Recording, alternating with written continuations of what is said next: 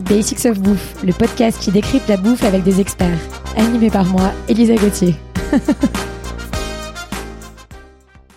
Dans ce deuxième épisode de notre série sur les grandes notions autour de l'agriculture, je retrouve Fanny Giancetto, la fondatrice d'Ecotable, pour parler d'agriculture intensive, d'élevage intensif. Salut Fanny. Salut Elisa. Alors premièrement, qu'est-ce que c'est que l'agriculture et l'élevage intensif? Donc l'agriculture euh, intensive, euh, on l'oppose à l'agriculture extensive de manière générale. Alors quand on dit extensive, on pense plutôt à élevage. Mais bon, son mot, euh, son mot dit ce que ça veut dire. Intensive, c'est aussi ce qu'on dit, qu'on appelle conventionnel ou industriel. C'est une agriculture en général en monoculture, dans très grands espaces, avec une seule chose qui est plantée, donc qui nécessite beaucoup d'engrais et qui va être aussi euh, plus susceptible de, de, de, de tomber malade, d'avoir des nuisibles et donc qui va nécessiter plus de pesticides. L'élevage intensif, L'élevage, lui, va être plutôt sur des, pas forcément sur une très grande surface, euh, parce que on est plutôt, c'est des élevages en bâtiment. C'est des animaux qui ne voient pas la lumière du jour, avec très peu d'animaux au mètre carré, euh, euh, qui vont être, euh, qui vont vivre assez peu de temps. On va les engraisser très rapidement. Ça va nécessiter beaucoup d'antibiotiques parce qu'ils vont pas vivre dans leur milieu naturel, donc vont tomber plus malades. Euh, voilà, c'est juste un petit chiffre hein, qui, qui est d'ailleurs relativement effrayant. L'élevage aujourd'hui, c'est 80% de notre utilisation d'antibiotiques, ce qui entraîne euh, euh, des, des bactéries, ce qu'on appelle multirésistantes. Et si vous, tu m'avais posé la question euh, juste avant la pandémie, c'est quoi la prochaine pandémie Je t'aurais dit une bactérie liée à l'élevage intensif. Et donc l'élevage extensif, lui, c'est un élevage sur plutôt des grandes surfaces parce que les animaux ont accès à l'extérieur, peu d'animaux au mètre carré. On va favoriser le bien-être animal. On va utiliser des races rustiques aussi, des races qui sont habituées à leur terroir on va faire attention euh, à ce qu'elle mange et du coup il va y avoir assez peu d'intrants, peu euh, peu peu d'antibiotiques. Et donc c'est la même chose pour le en agriculture et élevage intensif, ça demande plus de médicaments parce que les, les plantes et les animaux sont moins résilients parce qu'ils sont habitués à être bourrés de médicaments bah en fait ils sont pas euh, élevés si je peux utiliser ce mot que ça soit pour les plantes ou les animaux dans leurs conditions naturelles dans leurs conditions propices. Si toi on te met euh, dans euh, une pièce avec 20 personnes et t'es dans 15 mètres carrés tu vois pas la lumière du jour on te donne à manger bah tu vas tomber malade. Bah c'est pareil pour les animaux. Pareil pour les plantes. En fait elles ont besoin de, de nutriments dans le sol. Si on met si on, si on la colle avec euh, des plantes qui sont identiques et qui, euh, qui ne nourrissent pas le sol, bah, elle va avoir besoin de plus d'engrais, elle va tomber plus facilement malade. Un exemple d'ailleurs très intéressant, c'est peut- être que vous avez entendu euh, parler des betteraves sur lesquelles on a autorisé, la betterave sucrière sur lesquelles on a autorisé des nouveaux nicotinoïdes de nouveau des nicotinoïdes qui sont des pesticides et parce qu'elles étaient menacées par des nuisibles et ben ce qu'on constatait c'est qu'en bio il n'y avait pas euh, d'attaque parce que justement les betteraves étaient plus résistantes que quand elles étaient euh, quand elles étaient produites en monoculture intensive. Et quels sont les effets du coup sur l'environnement de l'agriculture et de l'élevage intensif? Bon alors c'est catastrophique, euh, on va pas se mentir. Donc pour vous donner un chiffre, notre agriculture de la terre à l'assiette, c'est euh, un tiers des émissions de gaz à effet de serre. Donc en comparaison, c'est plus que le secteur des transports.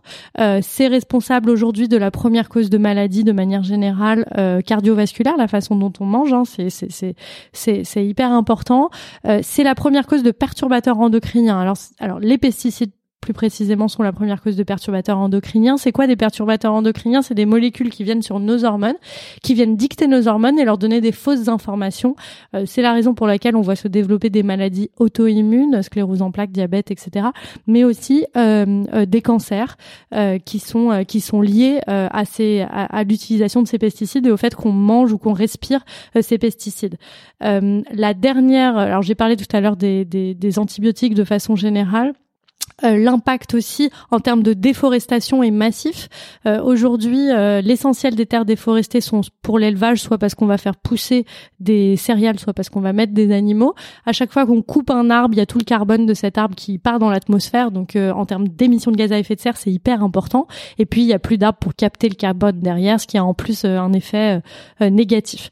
Donc, j'ai plus exactement le chiffre en tête, pardon, mais je crois que pour un calorie de viande mangée, on est à 10 calories de céréales qui ont été en réalité cultivées. Incroyable. Et quels sont les effets du coup sur la santé quand on quand on euh, mange des pesticides ou un, un, animal qui a été élevé euh, bourré d'antibiotiques? Tu disais que ça avait des effets sur euh, sur euh, le cancer, perturbateurs endocriniens et à, à, plus court terme. Alors c'est extrêmement difficile de, de ce qui est, ce qui est d'ailleurs très difficile. Moi, je suis juriste de base, donc j'ai pas mal travaillé sur le sujet. Comment on fait le lien de causalité entre une maladie qu'on va euh, déclencher au cours de sa vie et une exposition aux pesticides? Hyper difficile parce que si ça se trouve, tu as été exposé aux pesticides dans le ventre de ta mère. Si ça se trouve, tu as été exposé aux pesticides en mangeant à la cantine. Si ça se trouve, tu as été exposé aux pesticides en te baladant euh, un jour. Enfin, voilà, c'est ça va être hyper difficile plus facile pour les agriculteurs qui eux sont vraiment exposés aux pesticides quand ils travaillent en tout cas euh, euh, sur des sur des méthodes plus euh, traditionnelles plus plus conventionnelles donc c'est difficile à savoir. Ce qu'on sait aujourd'hui, ce que montrent les études, c'est que c'est la première cause de perturbateurs endocriniens, c'est une cause de cancer, c'est mutagène pour c'est mutagène pour notre ADN, toxique pour notre ADN, donc on va transmettre ces mutations à nos descendants, ce qui est extrêmement effrayant. Il y a un effet cocktail entre les différents pesticides qu'on ne connaît pas euh, et qui, qui est potentiellement euh, dangereux. Et il y a aussi l'effet des engrais dont on parle un peu moins, mais les engrais sont aussi nocifs pour notre santé et pour l'environnement, puisque c'est une des premières causes d'émissions de gaz à effet de serre dans l'agriculture les engrais, c'est 57% des émissions de gaz à effet de serre de l'agriculture. Donc, euh, donc un, un, impact vraiment euh, massif pour notre santé. Et je citerai juste une étude qui est sortie hier. Alors, je sais pas quand sort ton épisode, mais donc euh, qui est sortie le 10 février et qui, qui est une étude qui a montré pour la première fois que le fait de manger bio, en tout cas de manger sans pesticides, avait des vrais effets positifs en matière de prévention de, de cancer. Alors on parlait du prix tout à l'heure euh, du bio. Euh, je crois qu'aujourd'hui, euh, dans les années 60, 30% du budget des ménages était alloué à, à la nourriture. Aujourd'hui, c'est 10%. pourquoi est-ce que maintenant la, la nourriture coûte peu cher? Est-ce qu'elle devrait coûter aussi peu cher? On parlait de la PAC tout à l'heure. Est-ce que tu peux nous en dire un petit peu plus? Ah, Merci beaucoup pour cette question parce que je trouve que la que la question du prix c'est vraiment la question cruciale aujourd'hui. En effet, moi je me bats quasi tous les jours avec des gens qui me disent mais c'est c'est trop cher le bio. Euh, il faut il faut remettre les choses en perspective. Déjà le budget de notre alimentation a drastiquement baissé. On, on dépense moins dans les ménages aujourd'hui que dépensaient nos parents que dépensaient nos grands-parents que dépensaient nos arrière-grands-parents. Donc ça c'est la première chose. La deuxième chose c'est que c'est une réflexion à court terme que je comprends chez la plupart des gens évidemment qui, qui, qui, qui doivent faire attention à ce qu'ils dépensent au quotidien. Et c'est vrai que euh, quand on compare une viande bio une viande pas bio quand on compare un produit bio un produit pas bio c'est vrai que c'est plus cher euh, quand c'est bio c'est vrai que c'est plus cher quand c'est bien sourcé mais c'est une réflexion à court terme parce que ça ne prend pas en compte derrière euh, les externalités négatives, ce dont je te parlais, donc l'effet pour notre santé, euh, le coût massif pour la sécurité sociale. Ça ne prend pas en compte les besoins en termes de dépollution des eaux, ça ne comprend pas les besoins en termes de dépollution des sols. Donc c'est, c'est, ça coûte vraiment en réalité beaucoup plus cher l'agriculture intensive que euh, l'agriculture plus vertueuse.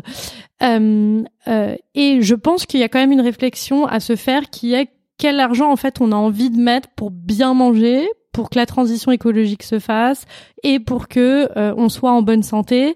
Et par contre, le vrai sujet, c'est accompagner les gens qui ne peuvent pas se payer cette bonne alimentation pour que tout le monde l'ait, et notamment euh, euh, donner du budget pour les cantines, pour la pour la restauration collective, pour que tout le monde ait accès à cette alimentation. Et on rappelle aujourd'hui que d'ailleurs les la viande euh, issue d'élevage euh, intensif coûte aussi pas cher parce qu'elle elle vit sous perfusion de, de subventions de la PAC. Oui, je l'ai pas sans ça, euh, en fait, les, les, les éleveurs euh, ne, ne survivraient pas, quoi. Oui, ça, je l'ai pas rappelé parce qu'on l'avait dit dans l'épisode précédent, mais en effet, euh, l'agriculture aujourd'hui est subventionnée essentiellement par la politique agricole commune, et, et c'est c'est en effet de, de, de là que vient essentiellement l'argent des éleveurs aujourd'hui. qui... Donc nos impôts. Complètement. Super. Merci beaucoup, Fanny. On se retrouve la semaine prochaine pour parler justement d'agriculture vertueuse et régénératrice. Merci à toi. Merci à tous d'avoir écouté cet épisode. J'espère qu'il vous a plu. Retrouvez-moi autour d'un café à mon restaurant kiosque, K-I-O-S-K, rdvo kiosque sur Instagram. À lundi prochain pour un nouvel épisode de Basics of Bouffe.